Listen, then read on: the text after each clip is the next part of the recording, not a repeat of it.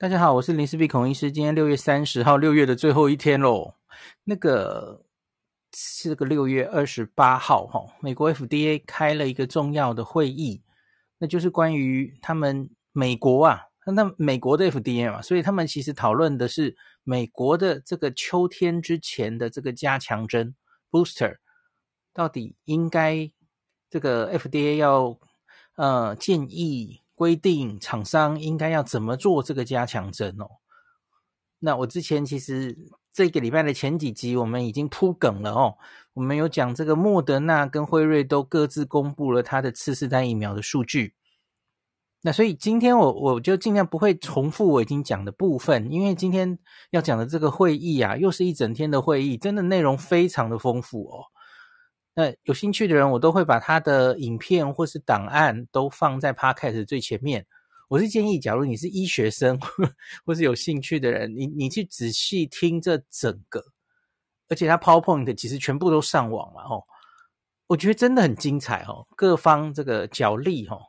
那它里面呈现的内容啊，远远不是这个最后结论，在新闻上，中文的新闻你可能只会看到一个结论而已。一个结论就是说，美国的专家会议通通过，哈，十九票对两票通过，美国这个加强针，秋天前的加强针应该要包含 Omicron，就这么简单而已。可是问题是，其实里面有非常多争议的地方，哦，那有非常多我们资料还不够的地方，还可以一直讨论下去的地方，哦。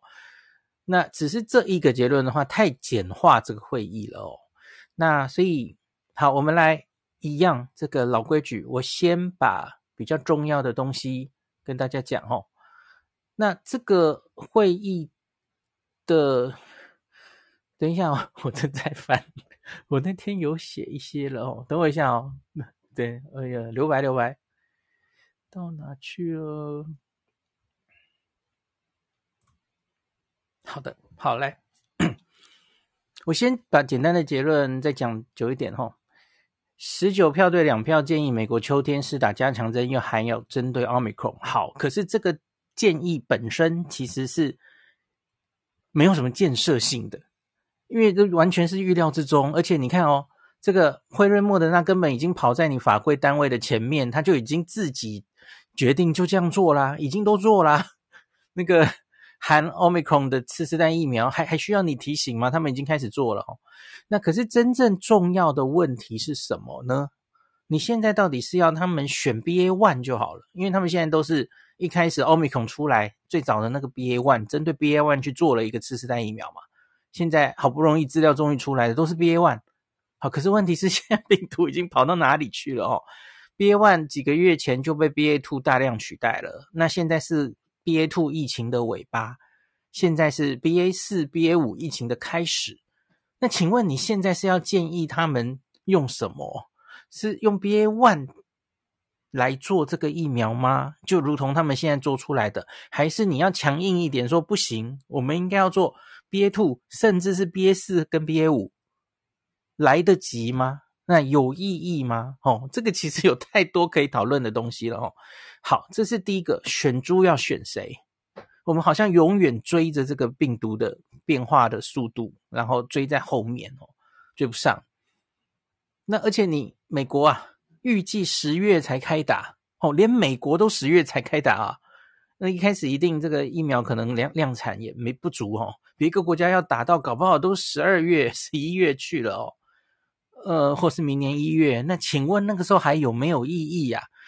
你你觉得那时候欧米孔还在不在啊？搞不好根本不见了，都都有可能啊。你你看现在 Delta 到哪里去了哈？你回头去看去年夏天到冬天，Delta 肆虐了半年，现在谁还在谈论 Delta？Delta 完全不重要，已经消灭消失了哦。那你怎么知道今年十到十二月的时候，欧米孔会不会已经变成昨日黄花？当然有可能嘛哦。所以到底重不重要啊？吼？有意义吗？你要逼这些厂商去针对 BA 四、BA 五来做吗？哦，好，还有还有一个重要的问题，你到底现在是要用双价还是单价的疫苗？哦，单价的 Omicron，哦，辉瑞做出来，他们单价的次世代 Omicron 效果竟然比双价好，哦，我说竟然是因为他做出来的结果竟然跟这个莫德纳是反过来的哦，这完全我看不太懂哦，怎么会这样呢？就这个两个疫苗，诶，结果完全反过来哦。那所以你到底要相信谁啊？哦，到底要用双价还是单价？新的疫苗到底还要不要含着武汉原始株呢？哦，这两个我刚刚讲的这两个问题，其实才是最重要的问题。那也是 FDA 啊，他在这这一场会议上需需要专家们去 debate 去讨论的问题哦。希望大家各陈己见。可是他其实最后没有针对这两个重要问题要大家投票。其实他大可以也要大家投票了哈。可是我觉得他其实。没有投票，只是希望大家尽量表达意见，也是保留一些弹性哦。因为大家知道，六月二十八号这个会议其实只是专家会议建议的性质，真的最后要做决定，终究还是要回归 FDA 自己哦。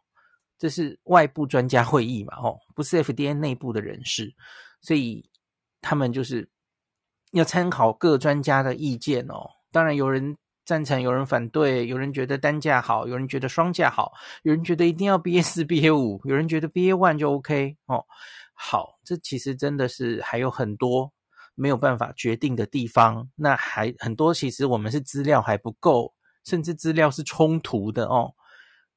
总之，FDA 后续应该会再看还有什么资料哦，因为离他们决定可能还有一点点时间哦。那参考专家意见。他们会在七月初做出这个他们针对这个次世代疫苗的决定，哈，告诉厂商这样子。好，那简单，我已经把会议本身讲完，哈。那我们现在就来讲比较详细的东西，哈。我我这里我会，因为我我前几次这种比较精彩的会议，我通常都会引述一个 Stat News，大家应该知道嘛，哦，那个。他们他们上面有很好的医药记者，然后他几场重要的会议，他都会把从早到晚哦，是 live 的形式哦，把那个整个会议比较重要的部分记述下来。所以我就这个文章我也会贴在 podcast 最前面哦。那所以我们我就根据这一篇来跟大家讲，因为我觉得这样比较有系统哦。好，一开始这个会议开始九点二十哈，opening 也是 Peter Marks。来跟大家讲一下哈，那他的演讲里面最重要的就是他把这个预计呀，这个疫苗要怎么样生出来的时间表先讲了一下哦。他们其实四月六号那一次就是美国变成世纪帝国，大家记不记得？我们现在台湾也也变世纪帝国。那美国那一次世纪帝国哈。FDA 不经过专家会议就直接上第四季了，大家应该记得，可以回去听哦。那四月六号才开专家会议，那专家会议其实那次就没有投票了哦。那他他那次反而焦点就是开始谈论，我们这样一直打原始的疫苗下去，好像也不是个办法。下一个疫苗到底该怎么办哦？可是那时候其实几乎没有 data，所以就预计了下一次我们再见面哈，六月二十八就是这一场。那我们希望有更多次世代疫苗的资讯可以讨论哦。好，就是要讨论这个加强针到底里面要的成分是什么。那再来，这个七月初 FDA 会做出他们针对二零二二年的秋天这个加强针的疫苗的内燃物、内内含物做一个建议啊。好，那你当然建议了之后，就要开始给这些厂商去做出这个疫苗嘛，哦。那这个其实有一点像我们每一年的流感疫苗啊，因为每个每年都要换流感疫苗的内容物嘛，哦，那个到底要包含哪一些菌株？你要在大概半年前猜今年会流行什么菌株哦，那你可能会猜错哦，有一点点这个味道了哈。那这个他们就开始做嘛，哦，那他们希望这里定的 timeline 是说，希望在十月开始的时候就已经。可以开始打这个加强针，然后在适当的人群，哦，大概不会是全民啊，我觉得不一定会全民都需要这个加强针。可是总之还是，当然一定是也有一个施打顺序，从最需要的人开始打哦。好，这个是 Peter Marks 一开始最重要的一个一个开场白哦。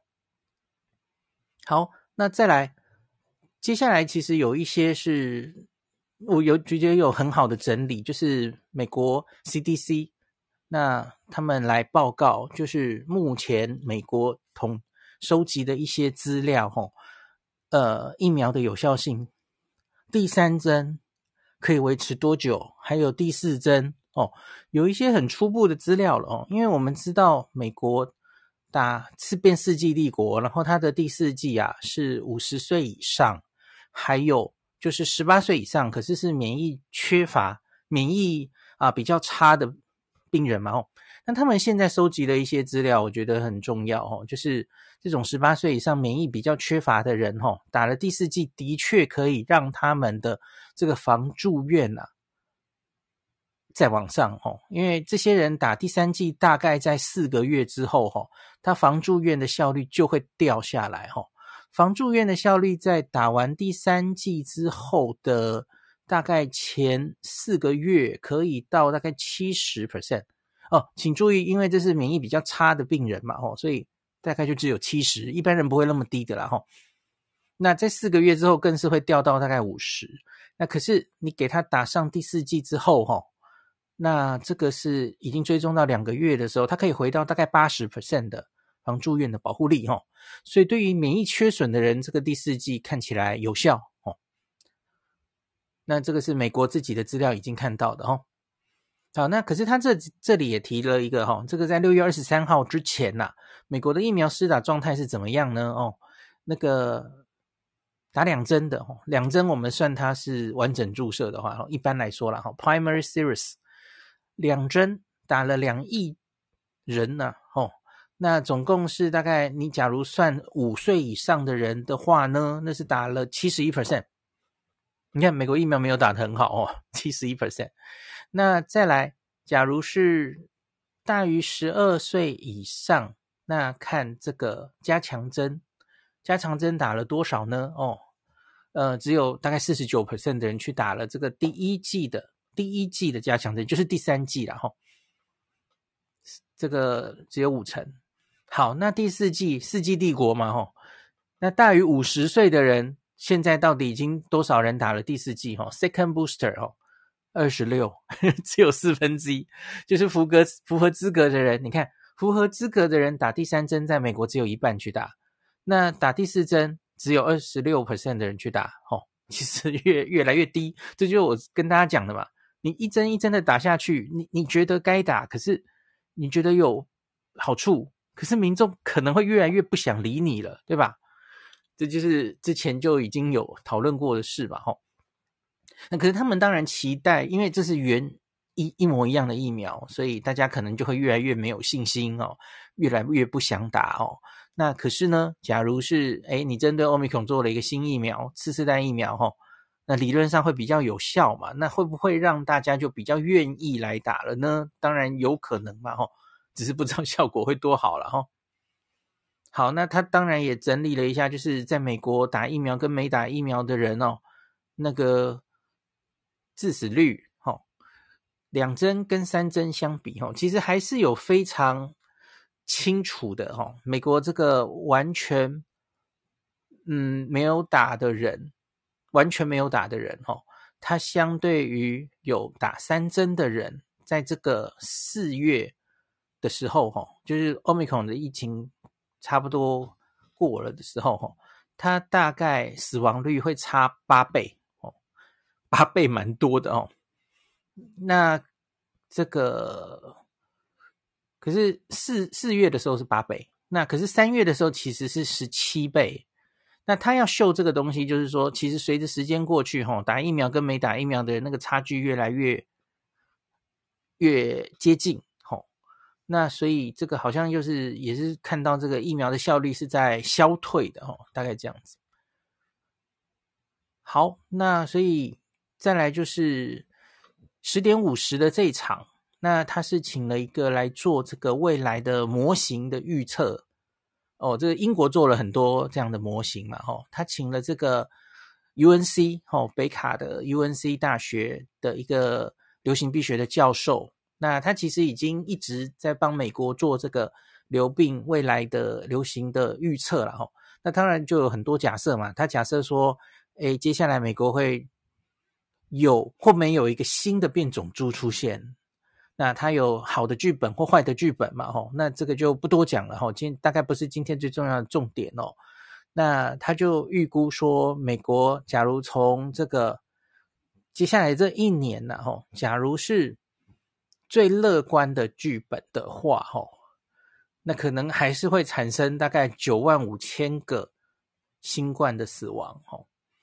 那可是假如是最悲观的状况的话，吼，大概可以。死亡二十一万人，都这九万五到二十一万之间哦，所以你说这个新冠的威胁过去了没呢？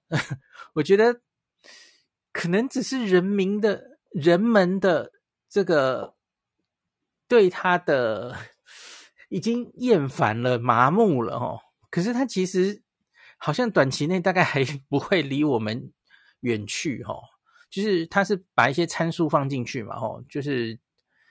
呃，这个他可能考虑了这个免疫力会降，然后变种病毒会来，那新的变种病毒的厉害程度，他都把它估算进去，所以才会有乐观跟悲观的差别嘛，吼。然后我们的疫苗持续对它新的疫苗打下去会有多少的保护力，这个都就是好的或坏的都估进去之后，所以他估计美国。此后一年之间，哦，最好死九万五，最烂死二十一万，哦，其实还是一个非常猛的疾病，这样子，哦。好的，那接下来就进入重点了，哈。接下来就是三家厂商轮流上台报告这个他们对于次世代疫苗的资料。我不会讲重复的部分，我来讲重重要的部分，哈。上场顺序是莫德纳、辉瑞还有 Novavax。那很有趣的是呢，这三家厂商针对未来的疫苗计划，好像是有不同的，采取了三种不同的 路数哦。好，首先莫德纳，我就是跟大家讲，我们前两集大家可以回去听。好，重点是什么？重点就是莫德纳做出了它的双价疫苗，那而且双价它看起来比单价有效哦，产生的综合抗体比较高。那双价的意思就是包含原始株还有 Omicron 的这个新次世代疫苗哈，那它也是打五十微克了哈，那各自二十五这样子哈。那有一个有趣的事情是，这个在这一次原本的记者会，我跟他念的其实资讯没有那么多嘛吼，那可是这个他的这次报告的投影片其实就有多讲比较详细的东西哦。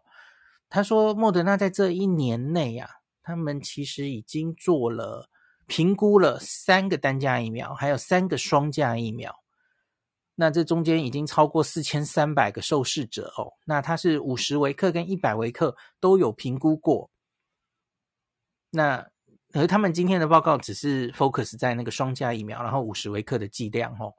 那他们各自做了。你看，他们有做贝塔，他们也有做这个奥密克戎的次世代疫苗，这样子哈。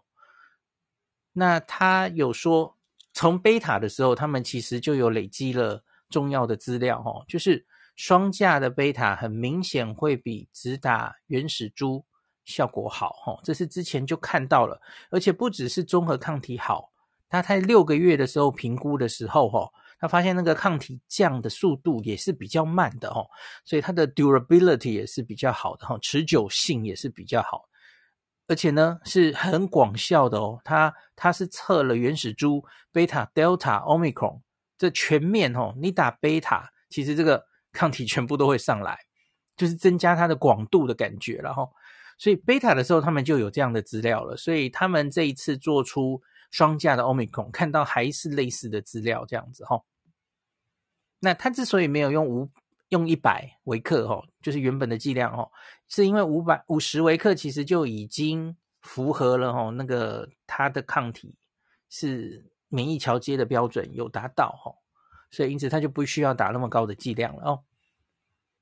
好，这个莫德纳大概就是这样。然后我看他有写这个不良反应哦，这个第二季、第三季、第四季哦，诶还好诶哈，第二季它这个发烧的比例是十六 percent，可是到了第三季是七 percent，第四季就只剩四 percent 哦，所以不良反应好像就没有第二季这么大这样子哦，因为你一直碰到类似的这个疫苗哦，越打越这个效果。不是效果，对不起，是不良反应就越来越没有那么严重哈，因为身体已经认识它了哈，这这是有可能的啦哈。那头痛的比例也是越来越降哈，五十九降到五十五，第四季剩下四十四这样子哈。好，所以莫德纳大概资料就是这样，这个已经是大家都知道的事。那好，那我们再讲辉瑞，辉瑞的话就是反过来了哈，辉瑞就是它的资料就是。单价的比较好，单价的 Omicron 比较好。好，可是这里有一个问题，它没有，它只做这个 BA one 的综合抗体，它没有做原始株的哦。在在这个新的 PowerPoint 里面报告里面，我也没有看到原始株哈。所以你假如去单价到底会不会相对于双价来说？它就没有增加它的广度了，因为它现在呈现的是 BA one 比较好。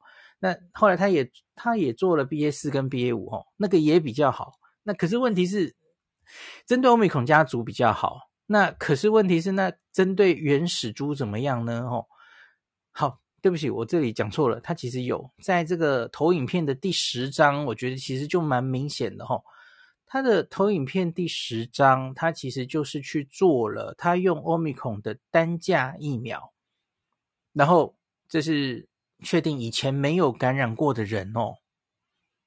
那那个在打疫苗之前，那这些抗体都很低啊，吼。那他去测了原始株，还有 Delta，还有 Omicron 这三个病毒的综合抗体，结果他看到的就是，吼，打了这个。第二季，这是第二季 Omicron 的单价疫苗。你假如这个人从头就是打这个 Omicron 的单价疫苗，哦，那这样子的人，他产生的抗体就只有 Omicron 了，哦，他针对原始株跟针对 Delta 就几乎不会有抗体起来，因为这已经是一个完全改头换面的疫苗了嘛，哦，那所以这会有问题啊，哦，这个没有办法激起这个免疫反应，哦。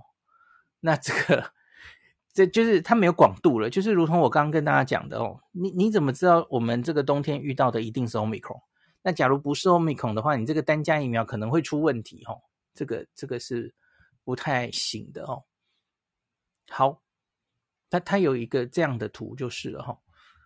好，那另外辉瑞也有给大家一个惊喜，就是它是开会当天好像。早上才忽然生出来的哦，就是他有在动物实验去做了针对 BA 四跟 BA 五的次世代疫苗的很初步的资料哦，诶，就忽然生出来了哈。那从那一个资料初步看起来哈，针对 BA 四、BA 五的疫苗看起来表现也不错哦。那其实也。因此，在会议上讨论的时候就很吸引大家的注意，哈，就说，诶，所以我们是不是应该要针对 BA 四、BA 五来做，这样会比较好，哦。那可是那个当然就现在就只有动物实验，还没有进一步很多的数据，哈。那个是在这个，呃，来我们来说一下，它是跟原始打原始的疫苗比的话，哈，打这个 BA 四、BA 五的。单价还有双价，他都去做了哦，在动物里面哦，然后他去评估五种病毒的这个综合抗体的浓度，分别是原始株 BA one、BA two，还有 BA 二点一、二点一，美国的这株哦，最后是 BA 四跟 BA 五，所以他做了五株病毒哦，那看起来啊，这个双价，呃，等一下哦，我看一下是怎么样哦。先单价再双价，好，它一样好像又是单价数据比较好了哦。普遍在我刚刚说的这五支病毒的综合抗体都非常好哦。数据来说大概是四千一到九千之间哦。那欧米孔家族都可以在四千五千左右。那它的双价疫苗的话，大概就只能高到两千多，两千到三千。那打原始株的话很惨，原始株的话，BA one 可以到二零七五，BA two 这些就只能不到一千了哦，差非常多了哦。就是平均啊，这个你用这个双单价 BA 四 BA 五哈，Omicron 可以增加到六点二倍，那双价可以是二点六倍哦，六点二跟二点六还差蛮多的，所以我不知道为什么 BNT 做出来都是双单价疫苗比较好哦。那这里的武汉株，嗯，真的很妙诶，它这个武汉株哦，反而就是单价可以打得比较高，单价到九八七零去了。原始株也是九八七零，可是它打双价武汉株就只有五八六九。哎，我刚说五八七零吗？对不起，重讲重讲。看原始株的话，哈，它的这个单价的。BA 四、BA 五可以到九八七零的综合抗体，那打原始株也是九八七零，我不知道这个诶数字正好一样，可是它反而是打双价这个原始株抗体就只能到五八六九了哈，我不是很确定这个数字要怎么解释哦。好，总之就是很怪哈，它反而这个打这个 Omicron 的 BA 四、BA 五单价疫苗反而抗体生成的比较好哈，这是老鼠的试验。好，初步当然还是希望能够能在人身上也有也有看到资料哦，因为不能只看老鼠了哈，老鼠跟人不一定会做出来一样的结果。大家记不记得莫德纳？莫德纳那个时候他他用欧米孔反而效果没有多好，大家应该记得，我还特别做了一集。可是后来他在人身上 做，看起来不是这样哦，所以生物不是这么简单的啦。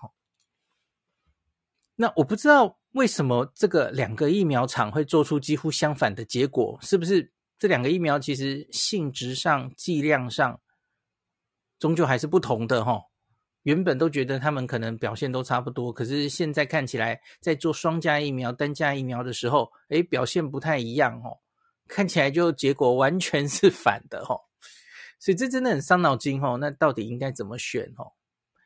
你假如。相信莫德纳的资料哦，那明明那 BNT 就诶，它双价就是看起来结果比较差，难道你 FDA 也硬要规定人家一定要做双价吗？哦，这这个好像怪怪的，对吧？哦，好，那我们继续讲，反正这两大疫苗厂就报告完了哦，给大家的惊喜就是辉瑞生出了一个 BA 四 BA 五的次世代疫苗动物实验。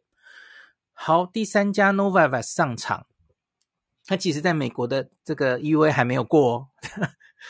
对 delay 了哈，我们之前有一集说他这个是专家会议过了，可是 FDA 还没有给他 EUA 哦，还在拖延。可是他当然也受到美国的重视，才会邀请他来嘛。哈，今天来的这三家就是美国目前呃，应该只是时间问题啦。Novavax 也会拿到 EUA 的哦，那就是四个疫苗厂商，可是交生似乎已经有一点退出的感觉了嘛。哦，所以就是三个未来的次世代疫苗的厂商来报告。好。刚讲过，三家采取的路都不一样。Novavax，它是这样的，它声称自己哈的这个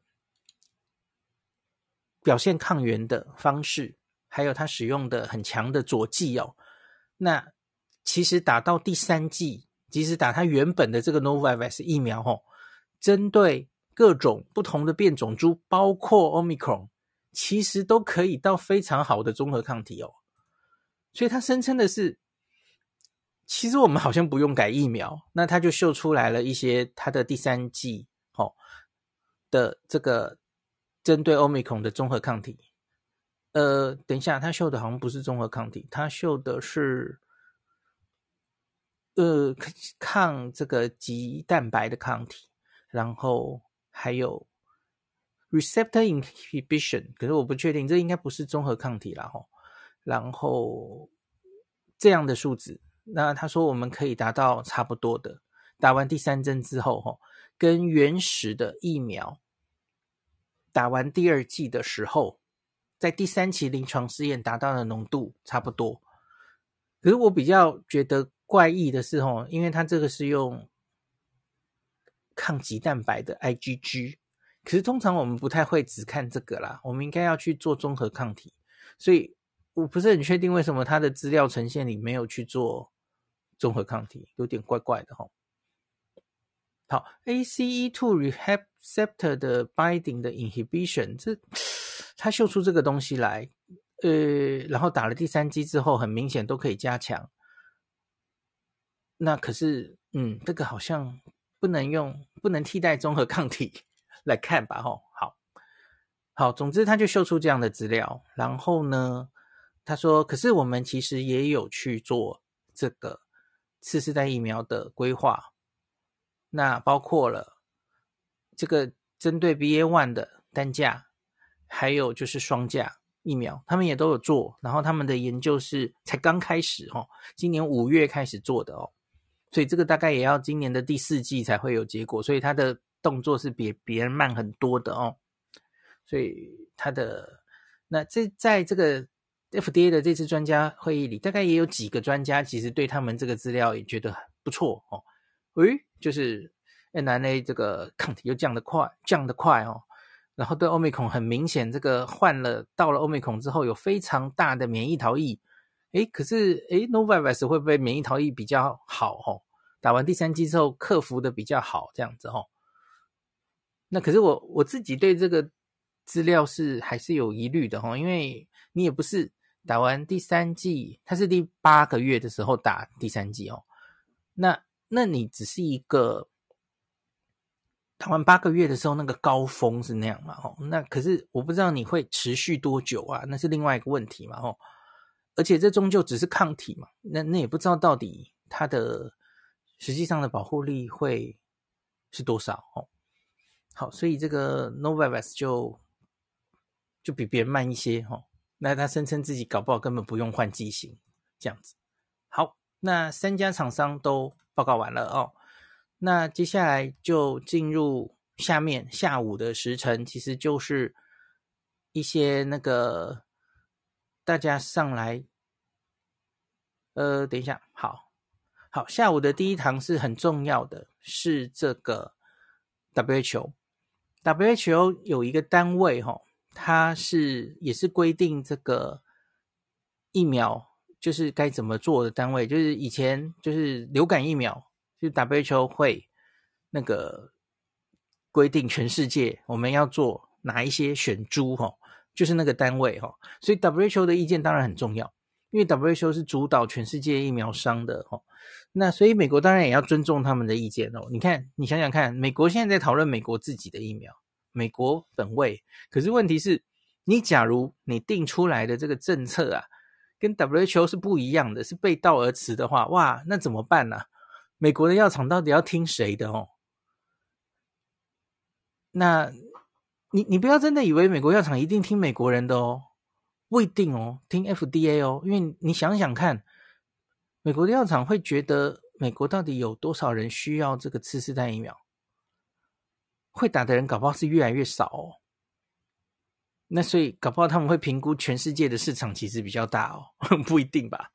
那所以，总之，假如他们意见差太多的话，其实是蛮麻烦的哦。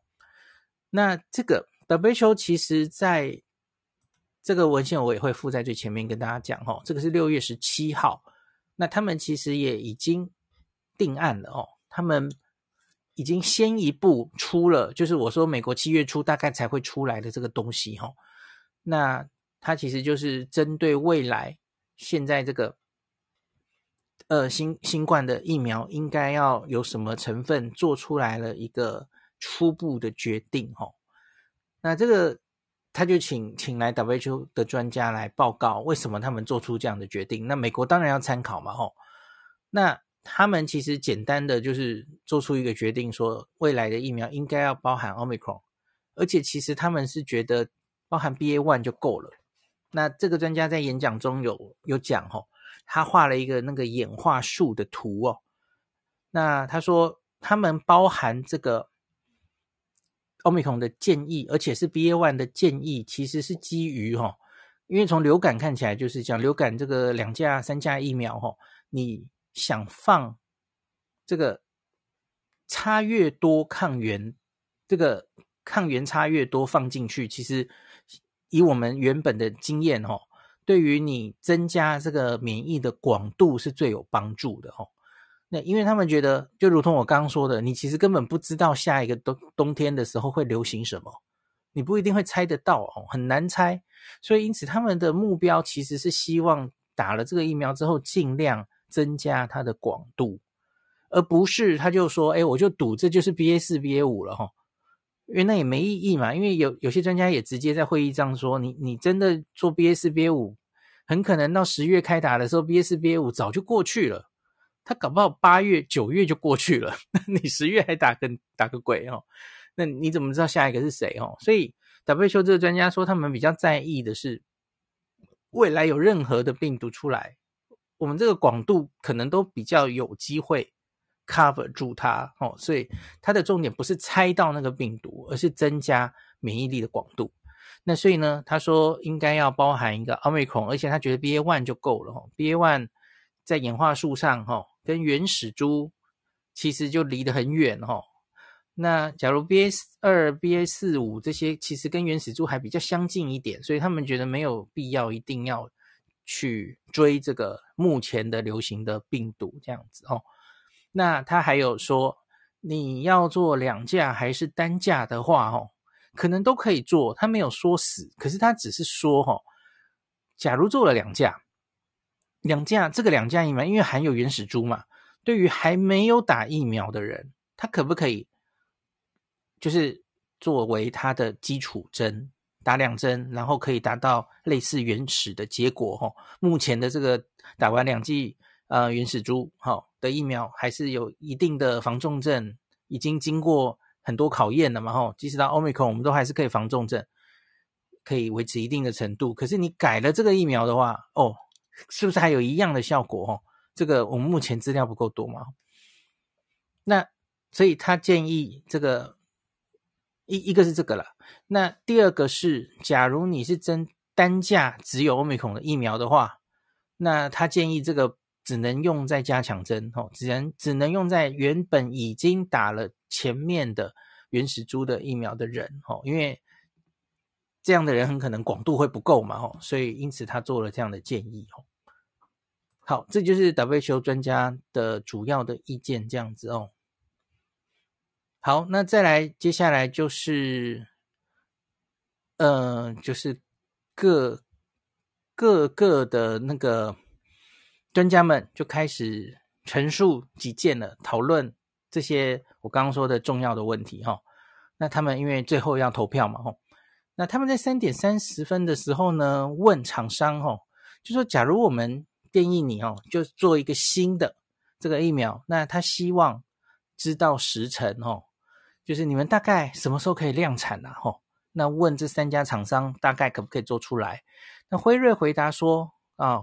应该要有东西出来，可能是十月第一周就可以哦。那可前提是这个要有很快速的审查的 机制哦。那他们没有具体的说大概可以可以量是多少。那莫德纳是说，嗯，大概十月底吧。哦，那十一月初的时候可能会比较大量哦。诶，这个其实这个答案哦，跟他前一封前一个，我我的我们的前一集在讲莫德纳的次世代疫苗，他在自己的新闻稿希望八月可以开打，这个差了两个月，这个就是差在，因为他们今天开会就听到，诶，WHO 好像有，对不起，美国 FDA 好像有点想要我们去针对 BA 四或 BA 五来做一个新疫苗哦，所以他应该是保守的针。回答这个点了哦。假如你要我重新做的话，那可能要拖到十月底去了哦，应该是这个意思吧？假如是现有的双价疫苗，可能可以早一点，我觉得应该是这样哦，所以他才会回答这么保守的答案。好，那 Novavax 的话呢，他是说，呃，他说可以在第四季吧。那可是他们相信自己的原型疫苗可能就够对付 Omicron 了。打第三剂，哈，又又强 强调了一次这件事情，可能不需要 update 它这样子，哈。好，那四点零五分的时候呢，他们有各式各样的专家意见，那在会议中交汇，哦，那这个记者有把一些意见整理在这里，哦。那说就是他们开始讨论，到底我们是要用 BA one 还是 BA 四、BA 五？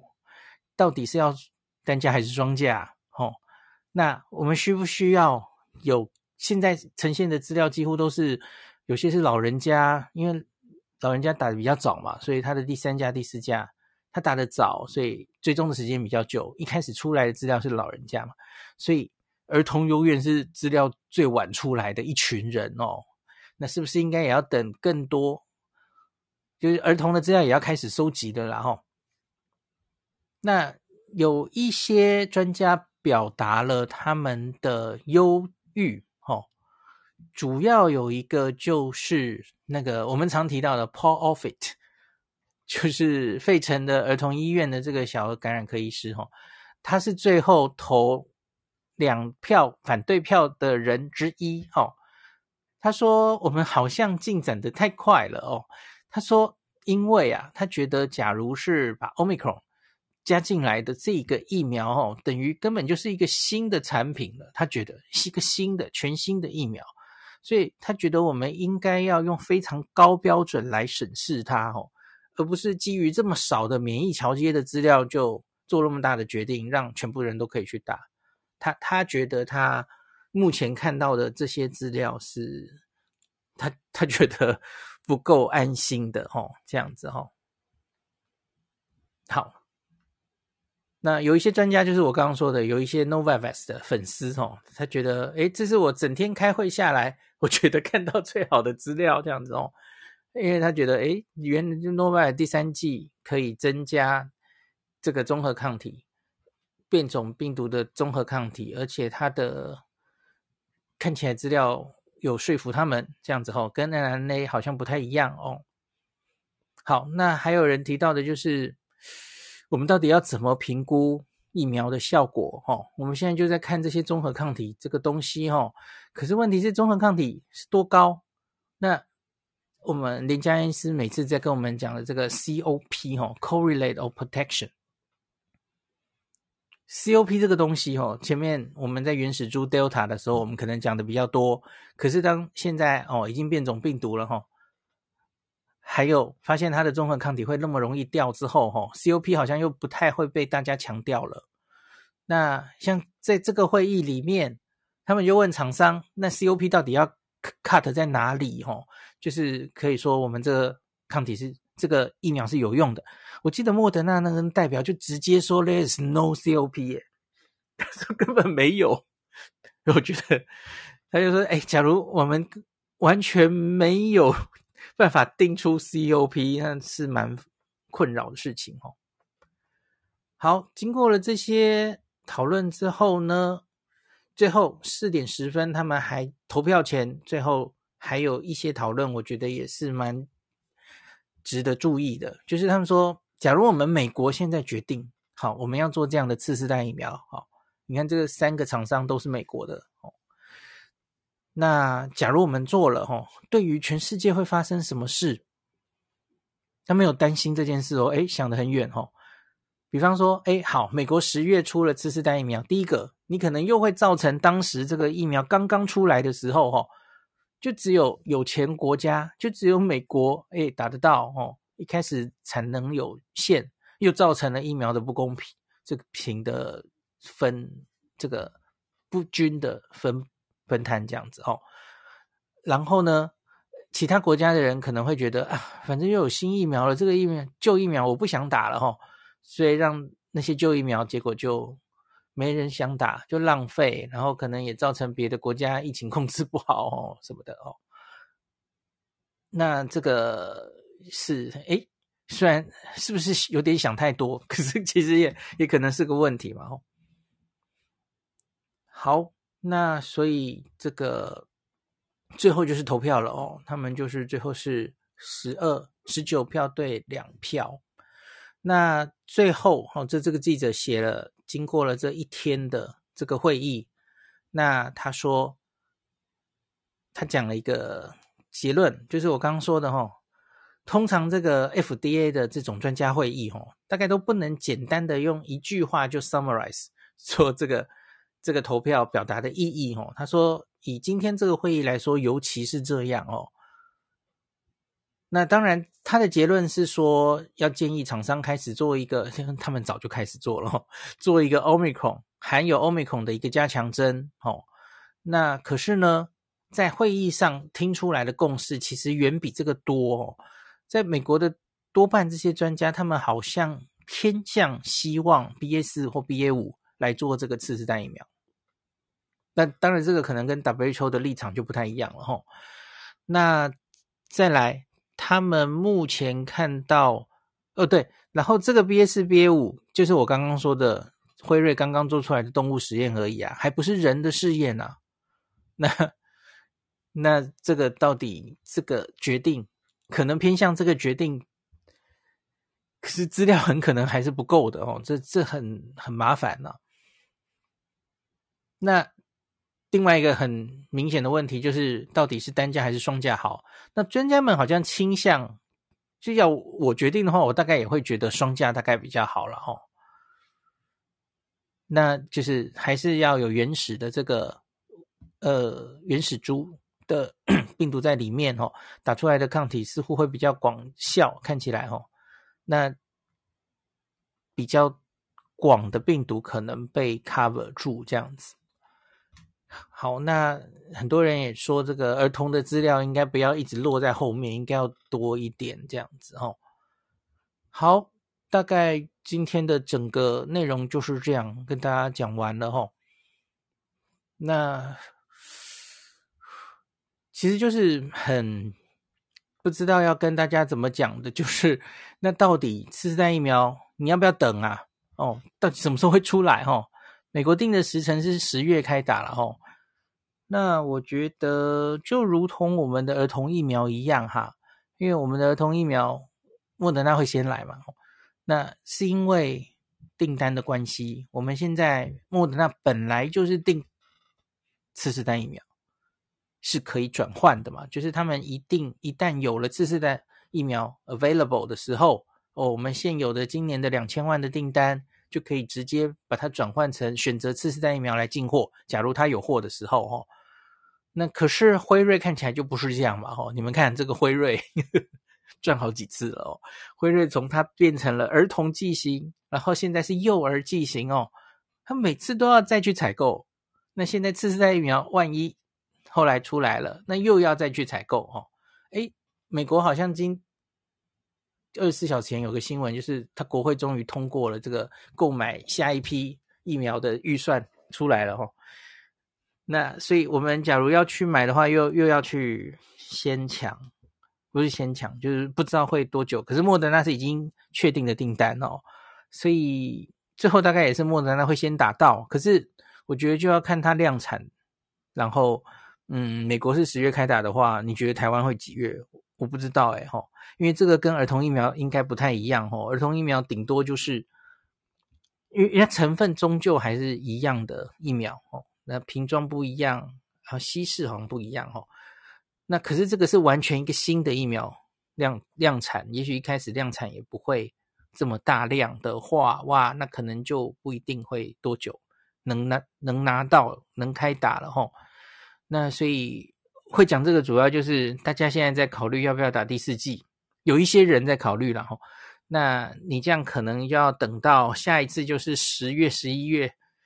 十月大概打到也不容易哦，也许是十一月以后才打得到哦。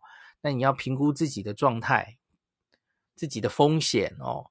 那到底这几个月在十一月之前，那你要不要等这个疫苗？等这个次世代疫苗？诶，可能不会那么快来哦。好，最后跟大家做这个提醒。好，今天就讲到这里，感谢您收听今天的林氏璧孔医师的新冠病毒讨论会。如果你觉得这个节目对你有帮助，喜欢的话，欢迎你推荐给你身边的朋友，或是在 Apple Podcast 上面留下评价，后也可以留言哦，五星好像每天都可以留哦。希望大家当我的种子教师，推广正确的新冠卫教，以科学防疫，不要只以恐惧防疫。